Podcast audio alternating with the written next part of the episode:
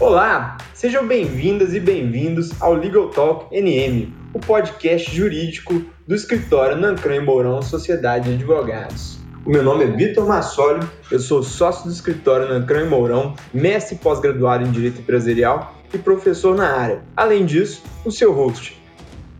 Olá! Hoje nós vamos falar sobre arbitragem. Temos aqui os nossos convidados de costume, Pedro Mourão e o Nancran, e eu, Vitor Massoli, juntos falaremos sobre esse assunto que é cada vez mais relevante, porque nós temos tido atualmente uma grande discussão sobre a efetividade da resolução dos conflitos envolvendo o Poder Judiciário. De antemão, nesse aspecto, a arbitragem se coloca como um grande mecanismo para que as partes tenham uma resposta rápida e eficiente e justa e julgada com a devida especialidade para a resolução dos conflitos. Então a gente vai debater hoje esse tema que é tão interessante, justamente a arbitragem.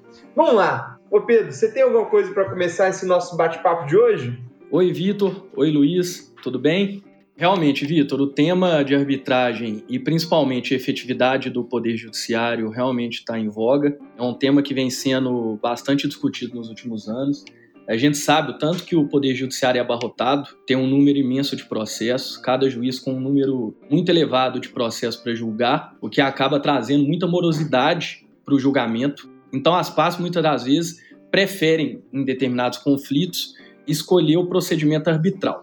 O que é arbitragem? A arbitragem, portanto, é um meio alternativo de solução de conflito, onde as partes escolhem, ao invés de para o Poder Judiciário, ir para um procedimento arbitral. Um procedimento arbitral que é conduzido por determinada Câmara Arbitral. Como que as partes escolhem ir para o procedimento arbitral? Tem duas formas. Através de um compromisso arbitral, quando não tinha um contrato prévio, e ao invés de ir para o judiciário, as partes sentam e celebram um compromisso, escolhendo as regras para seguir um procedimento arbitral. Ou então tem um contrato prévio em que tinha determinada cláusula, ao invés de constar a cláusula de foro, que normalmente é bastante utilizada, consta uma cláusula arbitral, e nessa cláusula arbitral são especificadas as regras que serão conduzidas à arbitragem. Luiz, se você quiser explicar um pouquinho como que funciona a cláusula arbitral, o que, que seria interessante constar na cláusula arbitral, que é um tema que é bem debatido entre os advogados e os empresários ficam com muita dúvida se é necessário ter uma cláusula cheia e uma cláusula vazia. Então seria interessante você explicar o que seria cláusula cheia e o que seria cláusula vazia. Oi, Vitor. Oi, Pedro. Mais uma vez é um prazer participar do Legal Talk NM. Eu acho que a arbitragem é um tema que está muito atual e tem muita discussão sobre o início, sobre o meio, sobre os procedimentos, como é que isso funciona, né? Só pincelando um pouquinho do que você falou, Pedro, eu acho que os maiores problemas para quem busca fugir do judiciário é isso, né? Quer fugir da morosidade e quer fugir da falta de especialidade, porque a arbitragem de fato é mais eficiente e como você escolhe os árbitros, ela pode ser mais especializada. Só que esse ponto que você tocou é de extrema relevância. A gente tem que entender quais são as precauções necessárias para se chegar a um procedimento arbitral. Repetindo o que você disse, existe o compromisso arbitral, que nada mais é do que um compromisso que as partes fazem para que o litígio seja resolvido por arbitragem, em uma câmara arbitral, e existe a cláusula arbitral. E a cláusula arbitral, ela é um, uma cláusula prévia, já pactuada no contrato ou em um anexo ao contrato, contendo as definições dessa arbitragem. Aí existem as figuras da cláusula cheia e a cláusula vazia. Tá? A cláusula vazia é aquela que não prevê as regras da arbitragem. Ela simplesmente vai dizer: isso vai ser julgado em uma arbitragem, mas ela não diz qual Câmara, se vai ser tribunal, se vai ser árbitro único, enfim, os ajustes necessários ainda não estão pactuados para se iniciar o procedimento arbitral. Já a cláusula cheia é aquela que as partes de fato elas acordam quais são as regras do jogo entre aspas. O nosso litígio vai ser julgado por tal Câmara, o litígio vai ser julgado por tribunal arbitral, a legislação aplicável vai ser a brasileira, nós vamos julgar por equidade, nós vamos julgar com base em legislação, enfim. É muito interessante que no momento da celebração do contrato, essas cláusulas arbitrais, se as partes assim entenderem, façam cláusulas cheias, cláusulas que de fato eliminem discussões em caso de alguma discordância sobre o contrato. É, Luiz, eu concordo com você. Tem muito advogado que não tem muita prática na arbitragem. E uma coisa que é bem legal a gente debater aqui, essa questão da cláusula cheia, porque quando chega no procedimento arbitral, na fase lá da assinatura do termo de arbitragem, o termo de arbitragem é o documento onde as partes estipulam as regras do procedimento arbitral. Se você tiver uma cláusula vazia, na hora da assinatura do termo de arbitragem e da estipulação dessas regras, provavelmente as partes vão entrar em determinado conflito e podem não concordar com diversos ritos que a arbitragem vai seguir. Então é muito importante, pelo menos na minha visão, as partes estipularem todas as regras previamente na cláusula arbitral. Por exemplo, a questão do tribunal arbitral, que é quando a arbitragem é conduzida por três árbitros ou a questão do árbitro único. É muito importante avaliar se o procedimento com árbitro único vai ser mais favorável ao seu cliente ou se um procedimento com tribunal arbitral vai ser mais favorável ao seu cliente.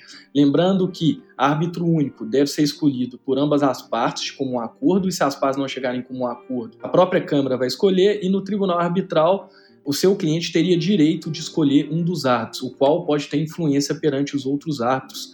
Lembrando também, se for tribunal arbitral, os custos com a arbitragem vão sair mais caros, porque a parte vai ter que pagar o honorário de três árbitros. As partes, né, na verdade, porque elas vão ter que dividir esses custos. Se for um árbitro único, os custos vão sair mais baratos, considerando que é apenas um honorário.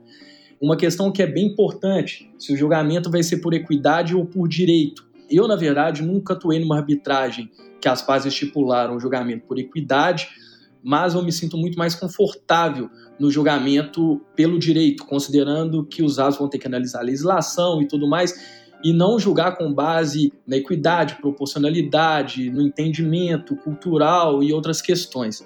Então, eu acho muito importante as partes estipularem uma cláusula arbitral, pensar direitinho, estipular todas as regras, regras também em questão de localidade, principalmente porque muitas câmeras estão situadas em São Paulo, no Rio de Janeiro. Se o seu cliente é de outro local, se tiver alguma audiência presencial, ele vai ter custo com passagem aérea, com deslocamento, tempo, enfim, são diversas questões que temos que analisar com bastante cautela.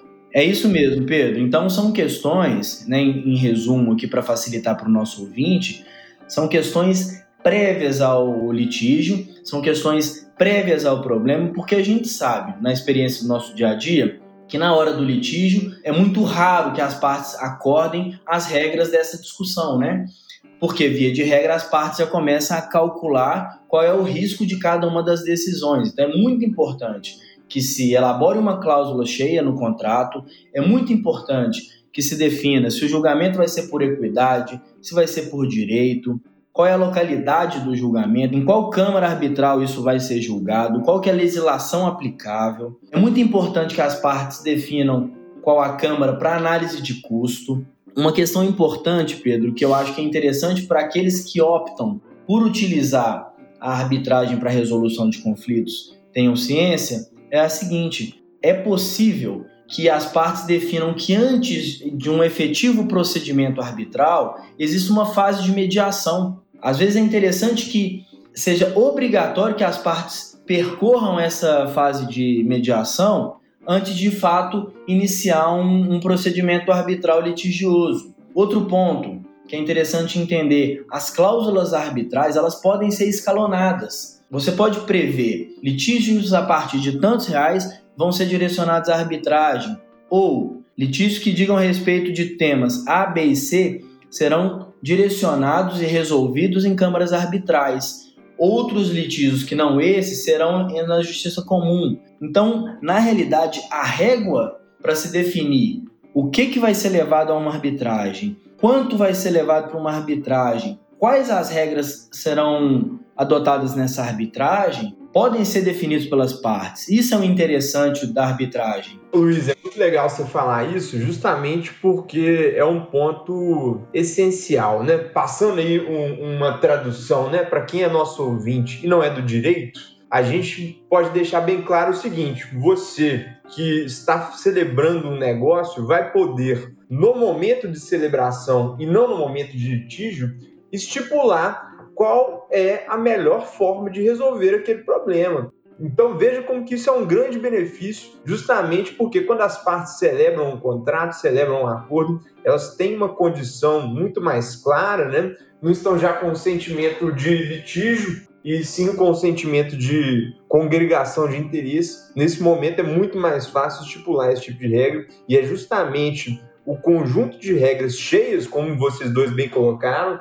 que vão fazer com que o procedimento seja absolutamente seguro. Porque nada é mais desconfortável, eu acho que vocês vão concordar comigo, do que discutir no Poder Judiciário se eu vou ter que levar isso para arbitragem ou não. Esse é o maior pesadelo de qualquer pessoa que coloca uma cláusula arbitral no contrato. Ir para o Judiciário para verificar se há nulidade ou não dessa estipulação. Então, justamente por isso, é importante que seja acompanhada essa redação por um profissional habilitado e com experiência, como vocês falaram. E, gente, assim, a gente não precisa ter medo de arbitragem, né? Existe ainda uma visão que, ainda bem, pelo menos no meu ponto de vista, tem sido cada vez mais debatido de que a arbitragem existe só para conflitos multimilionários ou só para empresários que tenham muitos recursos financeiros. Isso não é verdade, né? Porque a perda de tempo, a perda de recursos financeiros e a perda de energia que acontece com a discussão de um problema no Poder Judiciário, muitas vezes é muito maior, muito mais relevante do que a discussão feita em um procedimento arbitral, e aí acho que o Pedro Luiz vão concordar comigo, que raras vezes vai ultrapassar o período de um ano. Né? Se a gente tiver um procedimento judicial, litigioso, a tendência é que seja uma duração de pelo menos cinco anos. E aí, quando a gente trata, por exemplo, de um litígio societário, uma discussão de cinco anos é algo inimaginável, né? Então, nesse ponto, a gente já consegue pensar um dos grandes benefícios da arbitragem, que é justamente a celeridade, né? Há, nesse caso, um procedimento mais célere, justamente porque existe um conjunto que vai ser pago, né? E especializado para poder analisar com todo o cuidado possível aquele caso. Então, de uma maneira muito particular, de uma maneira muito especial, como ele de fato merece. Né? Infelizmente, como o Pedro colocou, muitas vezes o Poder Judiciário, pelo volume, não é capaz de analisar as minúcias e particularidades de cada caso como eles talvez mereceriam, né? E aqui, obviamente, isso não é uma crítica ao Poder Judiciário, porque ele trabalha como ele consegue, de acordo com as condições que ele tem. Mas a partir do momento que existe essa alternativa, que proporciona celeridade, que proporciona especialidade, já que os árbitros são eleitos pelas partes, né, de acordo com aquele tema que está sendo discutido, então, isso proporciona muito mais segurança para que tenhamos um julgamento rápido, eficaz e justo. E além disso, há autonomia para estipular as regras do jogo. Nós não estamos presos a uma lei específica, a um conjunto de regramentos que vão estabelecer os procedimentos. Na verdade, a Câmara ela tem o um regulamento, mas as partes são livres para estipular as particularidades de como esse procedimento será conduzido. Vocês concordam comigo? Concordo 100%. Quando a gente fala em benefícios da arbitragem, eu sempre cito dois pontos. A celeridade, porque como você bem disse, no judiciário, pela prática que a gente vê, os processos aí duram em torno de cinco anos, sete anos, oito anos. E a especialidade, Vai lembrar que na arbitragem, não necessariamente quem vai julgar é, o árbitro escolhido precisa ser um advogado. Então, por exemplo, se a gente tem uma arbitragem, um conflito relacionado com obras de engenharia, a gente pode indicar como árbitro um engenheiro. Se a gente precisa indicar um contador como árbitro, isso também não tem nenhum impedimento. Então, muitas das vezes, essa especialidade favorece bastante, pois o árbitro, o julgador, ele vai ter um conhecimento maior da matéria, vai ter um conhecimento maior do caso do que se fosse um juiz, um advogado, enfim. Lembrando também, nem tudo é só benefício, tem alguns riscos A arbitragem, o custo, e aí que eu acho que é o principal risco, o custo da arbitragem ele é bem mais elevado. Então, quando as partes estão celebrando um contrato ou vão celebrar um contrato, elas têm que pensar direitinho se realmente vale a pena ou não incluir uma cláusula arbitral. Por quê? Porque os custos vão ser mais elevados e, consequentemente, o risco é maior. A gente tem algumas câmaras com custos menores e tudo mais, mas mesmo assim o custo ele é bem maior do que no judiciário. Então, por exemplo, é, e aí a título exemplificativo mesmo, eu acho bem complicado nas câmeras que a gente tem hoje no Brasil, um conflito, por exemplo, de 50 mil ou 100 mil reais, a gente remeter para arbitragem. É claro que pode remeter para arbitragem, é claro que tem essa possibilidade, mas o custo da arbitragem provavelmente, principalmente se for mediante tribunal arbitral com três atos, vai ultrapassar o valor da causa. Então as partes elas têm que pensar direitinho a respeito da cláusula arbitral, se vale ou não a pena financeiramente, e aí tem que sopesar isso tudo, né? É tempo, celeridade, financeiramente, a especialidade é remeter ou não um conflito para o procedimento arbitral. Você concorda, Luiz? Concordo, Pedro. Tratando dos pontos positivos, estou de acordo. De fato, quem procura uma arbitragem recebe uma, uma maior eficiência. E na realidade, o que a gente vê no dia a dia é que essa morosidade do poder judiciário ela é utilizada como cálculo de risco para aquela parte que está litigando. Por exemplo, em um conflito societário, se eu estou na administração da sociedade e o processo demora muito, talvez seja interessante para mim permanecer naquela situação talvez seja muito ruim para outra parte, alguma condição, enfim. Essa morosidade do poder judiciário acaba travando os conflitos e mais do que isso, a morosidade do poder judiciário, como um processo judicial demora muito tempo para ser resolvido via de regra, outros problemas surgem além daquele problema que ocasionou o litígio arbitral ou o litígio judicial. Na realidade, a relação vai ficando cada vez mais desgastada, novos problemas aparecem e no final você tem duas partes que estão litigando por um problema X, ao longo do caminho apareceram outros problemas, e talvez a solução daquele primeiro problema nem seja mais cabível em decorrência do tempo. Com relação à especialidade e a possibilidade de você trazer especialistas que não advogados e juízes, enfim, né, de outros árbitros para o procedimento, é fantástico a parte passa a escolher quem é a pessoa que vai analisar melhor os fatos envolvidos naquele caso ali. E no que tange ao ponto negativo, de fato são os custos. E nesse ponto é muito importante, falando de questões que foram tratadas na primeira resposta, que as partes previamente definam as regras dessa arbitragem. Porque, evidentemente, se eu entendo que talvez meu direito não seja tão bom, caso a cláusula seja vazia, eu vou travar, eu vou demorar, eu vou criar obstáculos e óbices para que o procedimento tenha andamento. Oi, gente, agora pegando o gancho aí com a questão do coronavírus, né? E a modernidade que muitas vezes ele trouxe como um efeito colateral positivo. A gente tem vivenciado uma tendência de utilização de tecnologia em vários campos da nossa vida e a resolução de conflitos muitas vezes não fica de lado com relação a isso. Nesse ponto, há já um movimento nas câmaras arbitrais para que sejam utilizados mecanismos tecnológicos, então, no procedimento, seja em vídeo documentos, seja com relação à realização de audiências. Então, já há algumas câmaras arbitrais constando em seu regulamento que pode haver, por exemplo, a realização de audiências para oitivo de testemunhas com utilização de videoconferência. Né?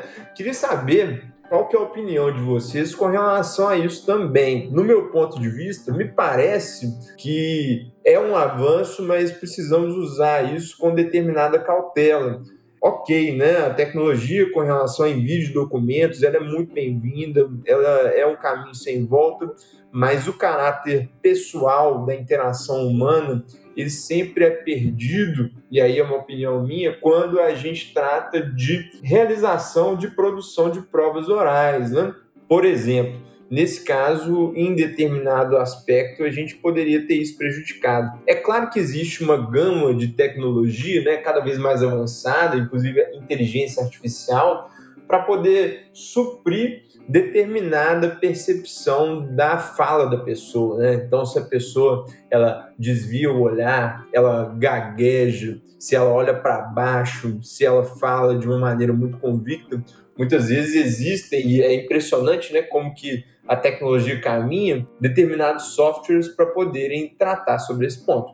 Então, a gente tem essa questão tecnológica, eu queria saber o que, que vocês têm de opinião sobre esse aspecto. Vitor, eu acho que o avanço da tecnologia, a realização de atos por meio digital, audiências por meio de videoconferência, eu acho que é sempre bem-vindo. O CNJ informou recentemente que está lançando uma nova plataforma para a realização de mediações e conciliações virtuais. Isso é muito importante para o Poder Judiciário. A gente sabe disso, a gente que atua na prática jurídica, a gente vê como que muitas audiências de conciliação no Poder Judiciário de forma presencial apenas atrasa o procedimento. Você distribui o processo e é agendado uma audiência em dois meses, em três meses, em quatro meses, para chegar no dia da audiência as partes simplesmente falaram não, não tem interesse de acordo. Então essa plataforma eu acho bem interessante. Eu nem acho que só para os procedimentos no juizado especial, eu acho também que para os procedimentos da justiça comum, algumas audiências seriam melhor conduzidas por meio de videoconferência. Então, na prática da arbitragem, a gente já sabe que muitos procedimentos já são por meio digital. Protocolo por e-mail, tem a CAMES, por exemplo, que é uma câmara arbitral, que tem um sistema, como se fosse o sistema do judiciário, você faz o protocolo por esse sistema, intimação por e-mail. Então, assim, muitos atos já são por meio digital com a pandemia, com a crise que veio, certamente o procedimento digital vai acelerar ainda mais e já vem acelerando ainda mais. Por exemplo, na minha visão, na prática da arbitragem, eu entendo que a audiência para celebração do termo de arbitragem, que muitas câmaras exigem, eu não entendo como necessário realizar presencialmente. Eu não vejo nenhum prejuízo para essa audiência ser realizada por videoconferência e todos os demais atos, protocolo, recebimento de intimação, ser por e-mail, enfim. Mas eu concordo com o Vitor quando ele ressalta que determinados atos ainda são necessários, na minha visão, a despeito do avanço da tecnologia, ser necessário realizar esse procedimento de forma presencial. O Vitor bem citou a inquirição de uma testemunha. Eu acho que o fator humano é muito importante é, você olhar para a pessoa diretamente no olho, colocar pressão, o árbitro ou o juiz sentir se aquela pessoa pode estar tá mentindo, se pode estar tá desviando de tal pergunta ou não. Mas, como eu disse, é, tirando esse ponto específico de uma inquirição de testemunha, podendo ser uma testemunha-chave ou não, enfim, todos os demais atos do procedimento arbitral eu não vejo prejuízo de serem totalmente 100% de forma virtual. Luiz, se você quiser expor também seu entendimento, é, pessoal, o Covid trouxe algumas necessidades para o nosso mercado, trouxe mudanças para outros mercados e acaba que, como o Vitor disse, o uso da tecnologia é um caminho sem volta. Mas na realidade, hoje a gente tem alguns desafios que não vão ser os novos desafios de amanhã, né? Eu concordo com vocês quando vocês dizem que os atos podem ser realizados através de conferência e que na realidade oitiva de testemunha, depoimento pessoal, são atos um pouco mais peculiares e que devem ser tratados de forma presencial, deve ocorrer a audiência de fato, porque faz parte do exercício do direito essa oralidade, esse entendimento, a leitura do corpo, entender se a pessoa está nervosa, se não está, se está falando a verdade, se não está a questão de fazer uma pergunta um pouco mais capciosa, enfim, a oralidade, a prova testemunhal, o depoimento pessoal, de fato ele exige um pouco mais de proximidade. Então eu concordo com vocês quando vocês dizem que as audiências para a oitiva, elas ainda têm que ocorrer de forma presencial. E tratando de um ponto que o Vitor tocou, desse maquinário, né, equipamentos de percepção, eu entendo que isso não substitui a presença Concordo com o Vitor que isso, em algum nível, pode ser utilizado, mas, na minha opinião, e talvez a gente vai ter uma percepção um pouco diferente daqui a uns anos, daqui a um tempo, ainda é necessário que esse ato presencial ocorra quando se trata de oitiva de alguma pessoa. Agora, primeira audiência, audiência para tratar entre advogados, oitiva de algum especialista que não é parte interessada no processo, eu concordo com vocês que dá para ser feito via conferência. E acho, Pedro, que você disse, que as câmaras arbitrais elas têm se adaptado muito bem a essa nova realidade. questão dos protocolos, questão de envio de documento, utilização de e-mail. Se haverá uma criação de uma nova plataforma, de plataformas por câmara arbitral, a gente não sabe. Mas eu acho que o caminho e principalmente a velocidade que isso tudo tem acontecido está bem interessante. A gente está vivendo um ponto bem interessante no que diz respeito à utilização de tecnologia para a solução de conflitos. E complementando, só dando um exemplo prático para os ouvintes terem uma pequena noção da celeridade da arbitragem e a morosidade do judiciário, a gente que atua nos dois âmbitos, a gente vê que quando a gente distribui um processo é, no Poder Judiciário, dependendo da comarca, muitas das vezes, a citação da parte contrária demora seis meses, oito meses, um ano, um ano e meio, só para citar a parte contrária.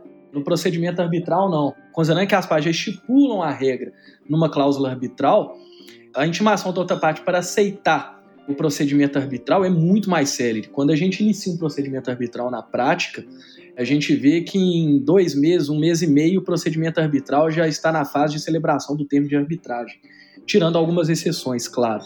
Mas esse é um exemplo prático aí do tanto que a arbitragem é mais célere, do tanto que esses procedimentos virtuais são mais favoráveis principalmente porque as intimações dos atos, é, intimação de determinada petição da outra parte, intimação de determinada decisão do tribunal arbitral ou do árbitro, em muitas câmaras ela vem por e-mail.